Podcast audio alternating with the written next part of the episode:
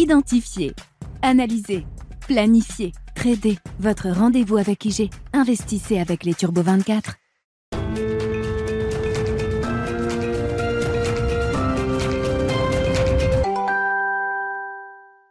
Bienvenue dans Smart Bourse, votre double dose quotidienne de marché en direct sur Bismart. Chaque jour à la mi-journée, 12h30, 13h. Et en fin d'après-midi, la grande édition pendant une heure à partir de 17h en direct, rediffusée à 20h sur Bismart TV.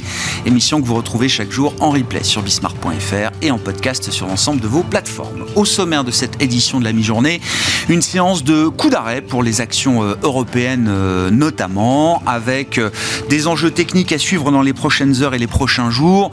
Le coup d'arrêt du jour avec une baisse de plus de 1%, de 1,5% même pour les indices actions en Europe peut s'expliquer de, plusieurs manières. On est à la veille d'une échéance mensuelle sur les marchés de produits dérivés qui limite sans doute les prises de risques forts sur des horizons de temps courts chez les investisseurs. Cette pause évidemment semble légitime après la réactivation du rallye boursier en Europe notamment depuis le début de l'année qui a été quand même spectaculaire par euh, sa vitesse et son euh, intensité.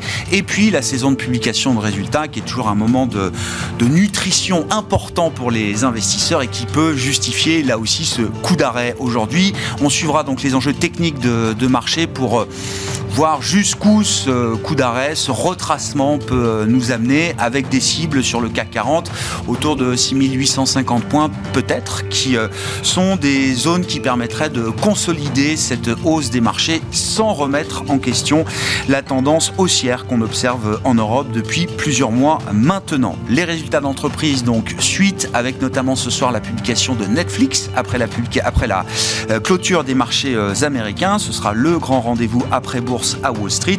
Et dans ce contexte, nous évoquerons les euh, perspectives en matière d'investissement avec euh, une question qui va prendre le leadership désormais en matière euh, boursière après une phase ou un cycle qui a été dominé par le Nasdaq américain? Est-ce que le leadership est en train de changer? A-t-il déjà changé? Et puis nous reviendrons évidemment sur les perspectives micro et les ajustements en matière de portefeuille avec nos invités en plateau pendant cette demi-heure.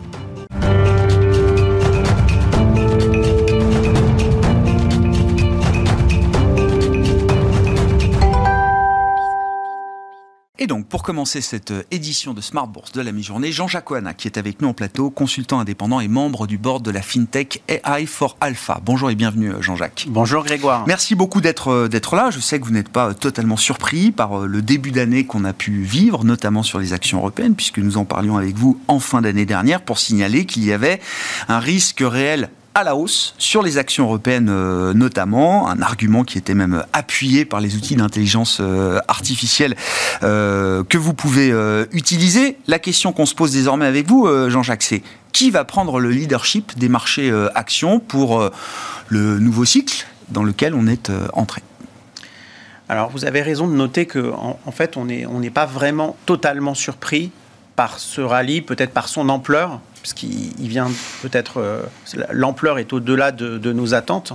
Donc euh, je rappelle quand même, on est autour de plus 9% depuis le début de l'année sur l'Eurostock 50, donc le marché européen, euh, le marché de la zone euro en Europe.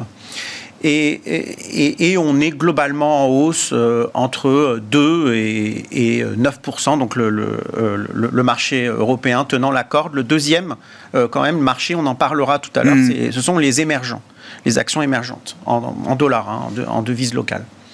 Dur. Euh, voilà. Devise dure. En devise dure, en, dollars. Et, donc, euh, donc maintenant, on peut se poser, s'interroger sur euh, quel, va être le leadership géographique de, de, ces marchés et en regardant en fait différents horizons de temps et aussi le positionnement des fonds spéculatifs. Alors premièrement, en regardant différents horizons de temps sur trois mois, on a l'Europe qui est à plus 20%, la zone euro. Les émergents qui sont à plus 20%, donc pareil, euh, égalité dans un mouchoir de poche. Et puis après, on a le FTSE euh, qui a été assez régulier quand même. Et, si on regarde, par, pas sur trois mois, mais sur un an glissant, le marché dominant, c'est le FTSE. C'est assez intéressant. Euh, alors pourquoi? Parce qu'il n'a pas eu une performance euh, finalement, il est assez régulier. Donc c'est un peu celui qui court le marathon, la course de fond. et cela peut s'expliquer en raison de, son positionnement sectoriel. De, de, en effet, il y a beaucoup de valeurs pétrolières qui ont très bien performé, des valeurs de ressources de base aussi et euh, il est riche en valeurs financières. Donc globalement, on a trois secteurs qui représentent la value. Euh, et qui sont surreprésentés à l'intérieur de l'indice FTSE et qui, ont, qui lui ont permis euh, d'afficher la meilleure performance de tous les indices boursiers sur un an. Une fois n'est pas coutume. Hmm. Si on regarde sur cinq ans, ce qui est, c'est assez étonnant, parce qu'en fait, on a la zone euro et les marchés américains qui sont dans un mouchoir de poche, premier ex quasiment. Donc en fait, ça veut dire que maintenant, sur une période intermédiaire, la zone euro concurrence ah le marché américain qui est censé être euh, l'empereur euh, des marchés. Et puis si on regarde sur 10 ans, on a toujours les marchés américains qui sont premiers, mais on a les marchés japonais qui, qui est euh, un deuxième assez proche. Donc en fait, on voit finalement qu'on a des leaderships différents sur hmm. différents horizons de temps, et cela finalement crée une petite confusion. On n'a pas vraiment de marché dominant. Alors est-ce qu'il faudrait un peu tout avoir? Eh bien là quand on regarde quand même la dynamique sur un an, qui à mon sens est la plus importante, on voit quand même que sur le S&P 500 on est à moins 16. On, sur les, valeurs technologiques américaines, euh, Nasdaq, on est à moins 27%.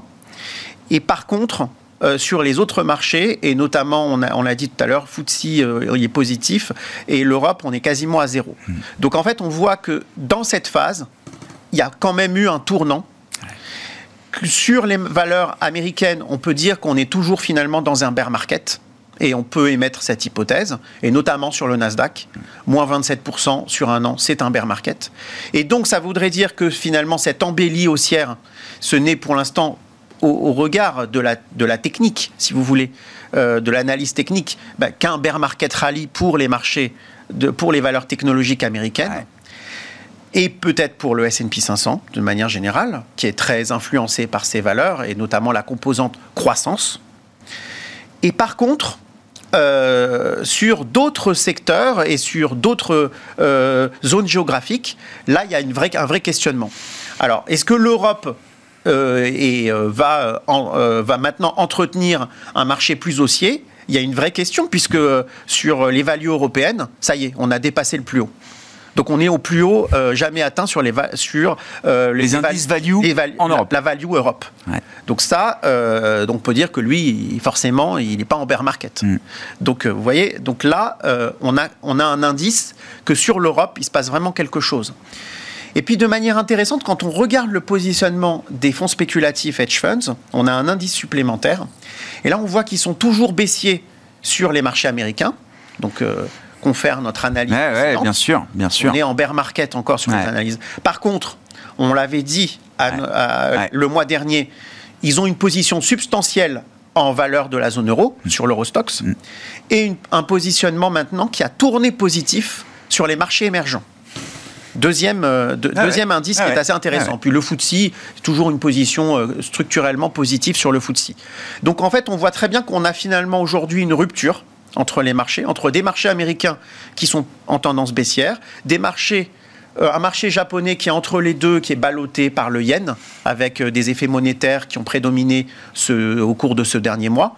Et par contre, euh, des marchés de la zone euro, du britannique, et puis surtout les marchés émergents qui sont en train de tourner.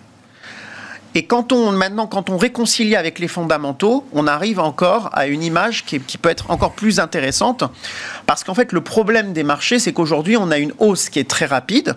Certes, euh, qui est appuyée euh, par des indicateurs techniques qui sont favorables, des indicateurs d'aversion au risque qui sont favorables, un appétit pour le risque des investisseurs qui est favorable, mais néanmoins qui se heurte à désormais des bénéfices qui sont stagnants et, on confère la journée euh, d'hier où, euh, en effet, euh, nous commençons à avoir une inquiétude sur la croissance, puisque c'est la première journée depuis longtemps où on a eu simultanément une baisse des bourses et une baisse des taux, assez substantielle. Donc ça veut dire que maintenant, le marché est en train de tourner et, finalement les préoccupations du marché s'orientent sur la croissance et non plus sur l'inflation. un régime de corrélation qui est en train d'évoluer, la baisse des taux n'étant plus perçue comme un soutien aux valorisations actions, mais comme un signal négatif sur la croissance qui justifie un ajustement à nouveau de valorisation des marchés actions. Absolument, avec des craintes de récession en ligne de mire. Et donc finalement, euh, l'idée générale, c'est que désormais la baisse ou la stagnation des bénéfices va être un frein à la hausse des marchés. Et la hausse des marchés va se heurter à ce, à ce problème. Et puis si on, prend du recul, on voit que finalement la hausse des bénéfices, elle, est stagnante partout, mais il y a peut-être une exception. C'est qu'en en fait, on a eu une, correction des bénéfices très substantielle sur euh, les pays émergents, sur les bourses émergentes. Euh, et désormais, ça s'est stabilisé. Les bénéfices se sont stabilisés depuis un mois. Euh, donc il y a plus, euh, je parle des bénéfices anticipés à 12 mois. Donc de ce point de vue-là, il pourrait y avoir euh, maintenant désormais une aide future à la hausse des marchés provenant des fondamentaux sur les pays émergents. Un retour du momentum bénéficiaire. Voilà. Alors excusez-moi pour cet anglicisme, mais je pense que le sweet spot, on pourrait dire ah, le, Goldilocks ou le, voilà, le scénario boucle d'or. Dans un fauteuil. Se met en place pour les marchés émergents avec plusieurs facteurs qui pourraient être favorables. Le premier facteur, c'est que finalement, ben, on a peut-être une pause on va dire, euh, peut-être pas une baisse, mais peut-être une pause juste euh, de la hausse des taux euh, de la Fed. Et on sait que le dollar est extrêmement important. parallèlement, une pause de la hausse du dollar. Euh, et, même peut-être baisse du constate, hein, c'est. Oui, s'il y a un début de quelque chose de ce point de vue-là. Absolument. Et d'ailleurs, si on regarde pas seulement l'euro, mais les devises émergentes, on voit qu'il y a un appétit pour les devises émergentes avec euh, un portage qui est favorable, mais surtout, en, réalité, un arrêt de, euh, du resserrement monétaire anticipé de la Fed. Voilà, et cela peut-être suffit finalement à détendre l'atmosphère sur les émergents. Peut-être qu'on pourrait rajouter aussi que finalement ce scénario est conforté par la hausse du cuivre, mhm. euh, la hausse de l'or aussi, euh, qui sont euh, quand même des, matières premières emblématiques de, des, des, flux d'investissement et de la croissance. Et puis, et puis aussi, je, je, dirais que fondamentalement, l'économie chinoise, on sait qu'elle a fermé, elle s'apprête à réouvrir. Je dirais, je situerai ça plutôt après le nouvel an chinois. Mmh. Et, peut-être que le, gouvernement chinois, encore une fois, c'est n'est pas très transparent, mais on peut l'anticiper, va relancer euh, l'économie chinoise euh, après, après le nouvel an chinois. Et tous ces éléments pourraient finalement euh, conforter un scénario favorable avec une conjonction d'événements favorables pour les marchés émergents, une fois n'est pas coutume. Et donc, si on clôture cette analyse, mm. la conclusion, c'est que les, de manière technique, les marchés européens sont bien orientés, mais ils vont se heurter au problème des bénéfices et peut-être au problème de l'euro fort finalement, parce que euh, le, soutien de l'année dernière est, un frein peut-être pour cette année. Alors que les marchés émergents n'ont pas ce même problème, puisque en fait, ce qui conditionne l'appétit pour les investisseurs, au contraire, c'est la hausse des marchés émergents, euh, des, devises émergentes. Et, donc, euh, finalement, à mon sens, le marché qui pourrait le plus bénéficier euh, des, conditions monétaires et de l'environnement général, c'est peut-être les actions émergentes. Ça, ça, ça, résonne avec une note qui avait été publiée par le stratégiste de Bank of America, Merrill Lynch, en fin d'année dernière. Sa recommandation qu'il maintient d'ailleurs pour 2023, c'est vendez l'ubris américain acheter l'humiliation des, euh, des, émergents. Et c'est exactement la conclusion à laquelle vous arrivez euh, aujourd'hui. C'est quand on, évoque ce changement de leadership, on parle de cycle long. C'est une vraie logique de, de, retour à la moyenne, de normalisation. Ça prend du temps.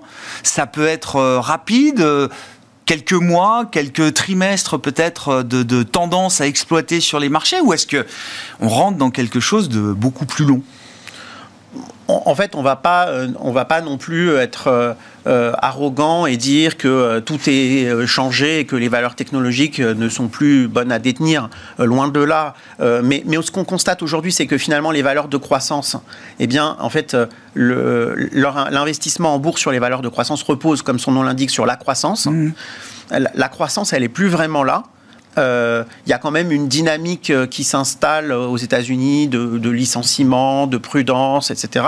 Cet environnement, est plutôt favorable finalement aux valeurs des côtés moins aux valeurs de croissance. Hmm. Évidemment, il y a des clés euh, qu'on ignore euh, que vont faire, que va faire le pétrole cette année, parce que ça va conditionner l'évolution des valeurs pétrolières euh, qui, ont, qui ont fait une année l'année dernière exceptionnelle.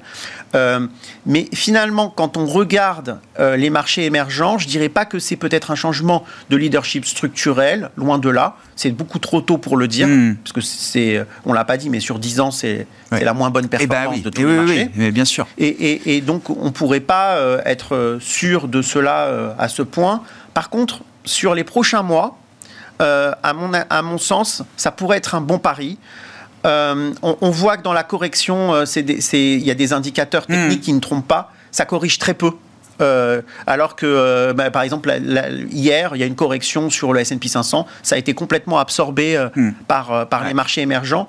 Et donc, peut-être qu'il pourrait dominer les marchés d'indices boursiers ces prochains mois, je dirais. Nouveau leadership qui s'installe.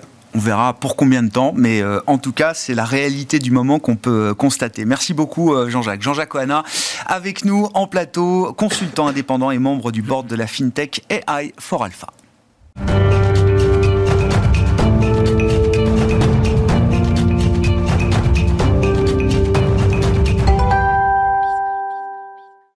Cette discussion de marché avec euh, Arnaud Morel à nos côtés en plateau, le directeur de la gestion sous mandat de Promepa Asset Management. Bonjour et bienvenue euh, Arnaud. Bonjour Grégoire. Vos commentaires, comme je le propose à tous les intervenants qui euh, se succèdent jour après jour, vos commentaires libres sur ce début d'année spectaculaire, qui est alors que je vends comme une réactivation de la, de la tendance européenne qu'on observe depuis le 29 septembre précisément, qui a été le point bas du marché européen.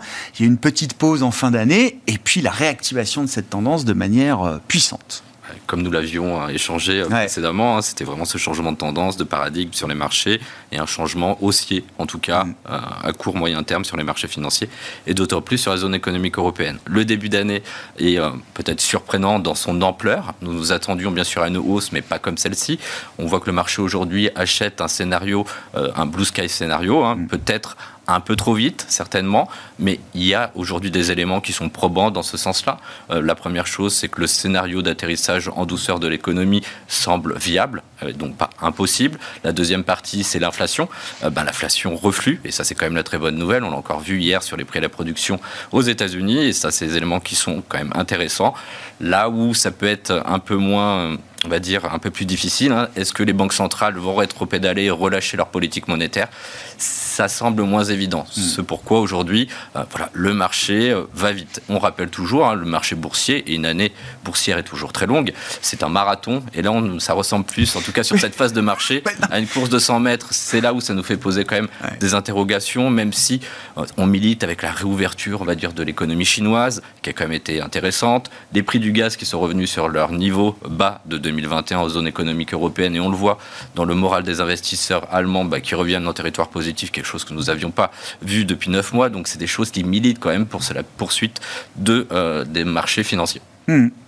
On parlait de changement de leadership, là, c'est quelque chose effectivement qu'on constate, qui s'installe selon vous, euh, Arnaud. Alors, il y a l'Europe, on a parlé des États-Unis, mais c'est vrai qu'aux États-Unis, il y a aussi une variété d'indices qui permettent de montrer qu'il y a de la dispersion aussi au sein du marché européen, euh, américain dans son ensemble. Bah, c'est ce qu'on apprécie en ce début d'année, c'est-à-dire que tout ne va pas dans le même sens. C'est pas les grandes capitalisations qui surperforment.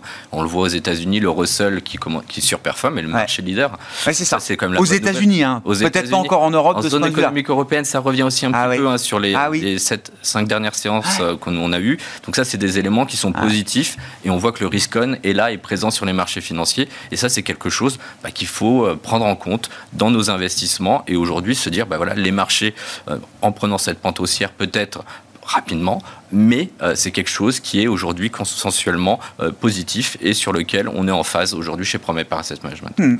Si, si, on considère effectivement l'événement majeur de 2022 a été le, choc de taux, hmm. le choc de taux réel qui a été un, un driver fort pas le seul, mais un driver fort pour l'ensemble des marchés et notamment des marchés actions.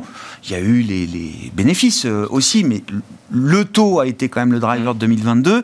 Est-ce que là, on rentre dans une phase où euh, le choc de taux ou le gros du choc de taux est derrière nous et donc on va retrouver quelque chose d'un peu plus fondamental? Je dis ça au moment où la période de résultats commence est-ce que les bénéfices par action, le momentum bénéficiaire va être la clé justement de l'investissement pour 2023 Clairement, déjà on voit que sur l'année 2022, on a eu les révisions de, de, bénéfices hein, qui ont été faites et beaucoup travaillé pour l'année 2023. On partait sur la zone américaine sur des croissances de BPA à 5, quasi, euh, quasi nul sur la zone économique européenne. Donc on peut se dire que la grande partie des révisions de bénéfices, en tout cas dans un scénario euh, de ralentissement économique euh, soft, modéré, modéré, voilà, nous semble aujourd'hui fait et acté. Après, on regarde la période des publications qui a commencé aux États-Unis sur les banques américaines. Il n'y a pas de grande surprise non plus, mais on voit que voilà que la tendance qu'on avait observée sur le dernier trimestre de l'année 2022, qui était donc une réduction bah, des bénéfices, une augmentation des provisions pour créances clients bah, perdure et même augmente. Après, ça reste sur des niveaux qui restent encore sains sur ces niveaux-là. Donc, pas d'alerte. Aujourd'hui, c'est cette partie-là. Donc, ça, c'est des éléments qui sont intéressants. On commence la période de publication aussi euh, bientôt en zone économique européenne. On n'attend pas de grandes surprises. C'est pas là où on va avoir un momentum de marché boursier qui va repartir à la hausse. C'est pas ce qu'on pense. Ça puisse être sujet euh, à des prises de bénéfices et à des opportunités qui vont se créer aujourd'hui sur la zone économique européenne, qui pour nous est la zone géographique, comme ce qui a été dit précédemment, bah, qui a le plus de potentiel, que ce soit en termes de valorisation. On regarde l'écart de, valorisation ah entre les marchés américains et européens, il est quasi au plus bas sur les, 20 dernières années. Ah donc ça, c'est quelque chose d'existant. Ah La partie aussi sectorielle, qui est beaucoup plus euh, value, donc de valeur décotée, donc à bon marché, moins sensible à cette poursuite de remontée des taux directeurs. Il y a ce fin de travail de, valorisation euh, qui a été fait sur 2022. Alors, il y a la value, mais il y a aussi un secteur important comme le secteur du luxe, euh, par exemple, et qui compte beaucoup euh, en Europe et particulièrement euh, à Paris pour, pour le CAC. C'est pas franchement un secteur value, mais c'est un secteur qui est tellement pesant dans l'indice parisien. que quand il monte, comme on l'a vu ces derniers mois, ça, ça, génère un effet de traction très important. Oui, c'est bien, c'est bien là toute la question. Et ça peut être aujourd'hui, euh, enfin dans les prochaines semaines, hein, les publications du luxe, c'est entre le 10 et le 18 février. Ça peut être aujourd'hui ben, une faiblesse pour euh, les marchés actions, parce que comme vous l'avez dit, bah, des performances qui sont les top leaders sur la performance 2023. Quand on regarde les parcours de LVMH, Hermès, mais qui sont revenus sur leur sommet, même LVMH hein, qui est passé au plus haut avec une capitalisation qui a dépassé les 400 milliards, la 12e mondiale, donc ça c'est important. Ça pose quand même des questions. On voit les publications hier de Richemont et Burberry on voit quand même que la tendance en Chine euh, est dure. Et aux États-Unis aussi, chez Richemont, on était en croissance négative. Donc ça, sont des éléments aujourd'hui qui nous font euh, dire euh, qu'il peut y avoir un risque sur le marché du luxe et les tendances de consommation, notamment en Chine, peuvent être à changer ou avec des acteurs locaux qui se sont, on va dire, émancipés et qui arrivent à des niveaux de maturité importants. C'est une vraie question, ça, le consommateur chinois. Dans quel état d'esprit on le retrouve après trois ans d'enfermement quasi continu? Avec une nouvelle génération de consommateurs aussi qui est en train d'émerger Alors on le compare toujours, on peut regarder ce qui s'était passé aux États-Unis en zone économique européenne, hein, c'est-à-dire le consommateur avait repris la main, avait consommé de façon importante. Bien sûr. Maintenant, euh, comme vous l'avez souligné, euh, le, chinois, on va dire, euh, voilà, de, de, nouvelle génération, va-t-il consommer bah, des sacs LVMH ouais, ouais. Voilà, c'est des questions qui sont quand même importantes. Donc euh, nous aujourd'hui dans nos gestions, on applique après un rebond, en tout cas très important, bah, d'une Hermès qui est passée du creux à, 1000, euh, qui aujourd'hui est revenu à 1000, pratiquement 1700 On est passé par moins 40 sur Hermès l'an dernier quand même. À fin juin, c'était à moins 40. Exactement, on fait 60% du, du, creux au pic. Donc aujourd'hui, on vient sur des niveaux de valorisation qui sont aussi logiques dans des marchés haussiers, mais quand on regarde la valo d'Hermès, c'est 48 fois les bénéfices.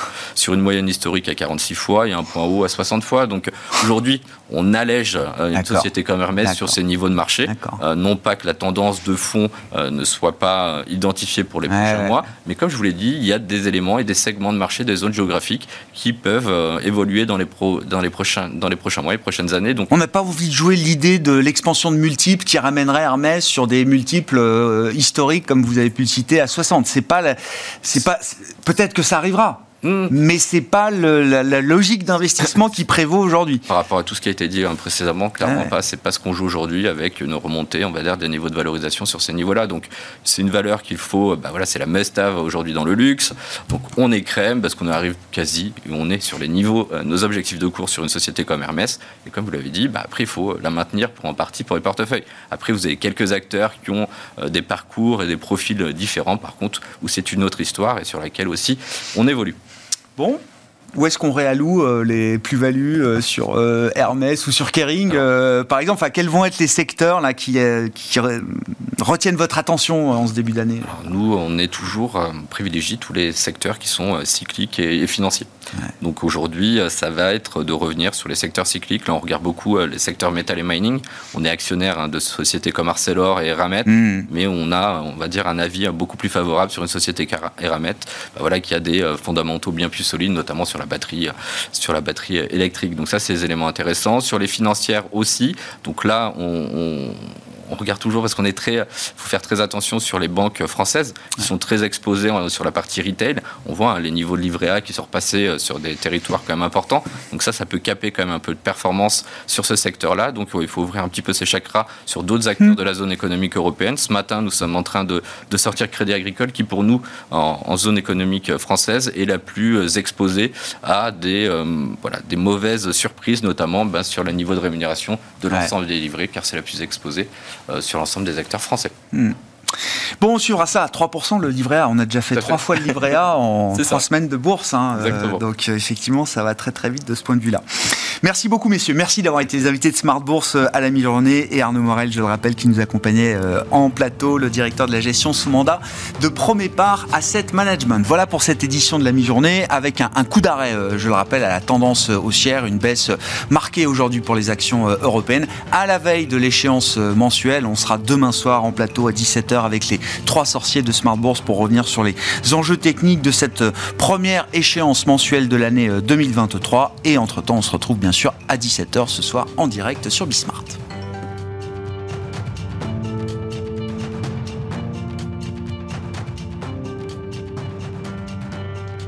Identifier, analyser, planifier, trader. Votre rendez-vous avec IG. Investissez avec les Turbo 24.